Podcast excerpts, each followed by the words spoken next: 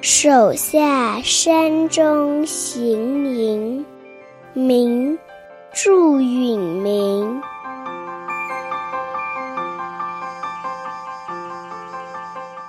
梅子青，梅子黄，菜肥麦熟养蚕忙。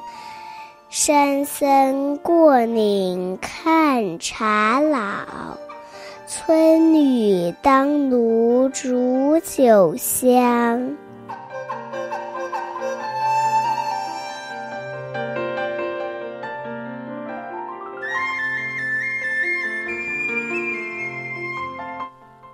这首诗写的是苏州西郊一带村中的女子在酒炉前煮酒的景象，读起来像吴语，轻快闲谈，很有姑苏的特色。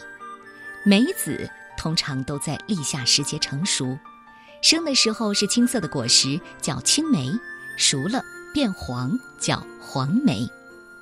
这是一首节令诗，说的是梅子青了又黄了，地里的菜和麦子也都成熟了。又到了忙着养蚕缫丝的时节，住在山寺里的僧人悠闲自在，烹煮着老茶树的茶汤，而村子里的姑娘站在酒炉边煮酒，酒香四溢。祝允明和唐寅、文征明和徐祯卿被称为吴中四大才子，因为出生的时候右手有六根手指，所以又号芝山。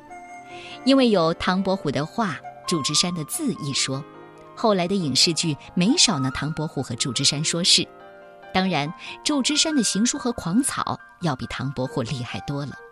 当时苏州的文士都很仰慕他，远近都来求字，所以人缘儿混得不错。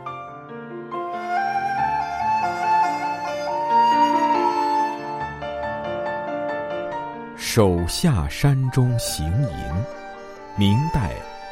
祝允明，梅子青，梅子黄，菜肥麦熟养蚕忙。山僧过岭看茶老，村女当炉煮酒香。